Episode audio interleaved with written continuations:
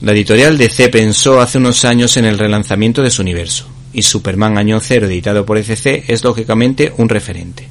La primera parte de este TVO nos habla de Krypton, en la que vemos a personajes de unos principios sólidos contrarios a la experimentación sin ética, y encendiendo además la llama de la esperanza. El apartado dedicado a cómo debe ser la labor periodística me parece digno de mención, ya que por un lado se resalta el valor de la búsqueda de la verdad cuando se habla de la reportera Lois Lane con frases del tipo escribe como si le diera igual a quien cabré. Por otra parte nos parece genial la frase del director cuando contrata a Superman. Dice una noticia no está por encima de las personas que salen en él. Por otra parte, el valor de la amistad queda meridianamente claro en la relación que se establece entre Jimmy Olsen y Clark Kent.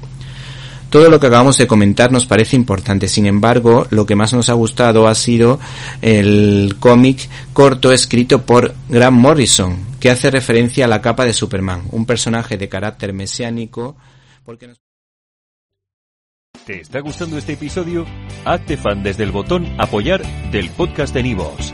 Elige tu aportación y podrás escuchar este y el resto de sus episodios extra. Además, ayudarás a su productor a seguir creando contenido con la misma pasión y dedicación.